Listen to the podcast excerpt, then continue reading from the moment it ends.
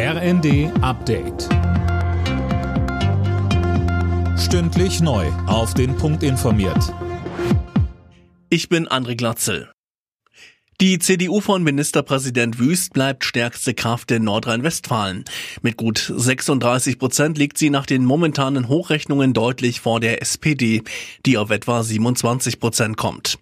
Der Haken an der Sache für Wüst, er muss sich einen neuen Koalitionspartner suchen, denn seine bisherige schwarz-gelbe Koalition hat keine Mehrheit mehr. Wüst in der ARD.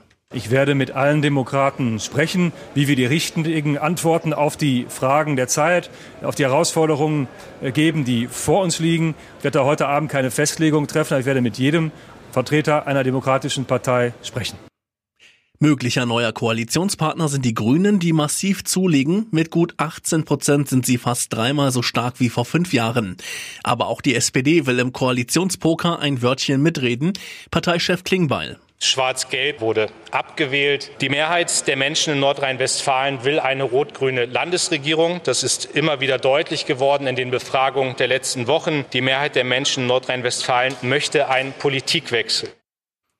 Die FDP bricht ein, auch die AfD verliert. Beide schaffen es aber wohl in den neuen Düsseldorfer Landtag. Finnland und Schweden haben die nächsten Schritte in Richtung NATO gemacht. In Schweden haben sich die regierenden Sozialdemokraten für den Beitritt ausgesprochen. Vorher hatte schon Finnland offiziell seine Bewerbung beschlossen. In beiden Ländern müssen auch noch die Parlamente zustimmen. Durch Schüsse in einer Kirche im US-Bundesstaat Kalifornien sind ein Mensch getötet und vier weitere schwer verletzt worden. Der mutmaßliche Täter wurde festgenommen und eine Schusswaffe sichergestellt. Warum die Schüsse fielen, ist noch unklar.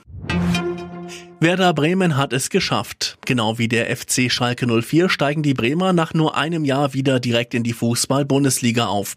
Der HSV hat sich im Saisonfinale der zweiten Liga die Relegation gesichert. Alle Nachrichten auf rnd.de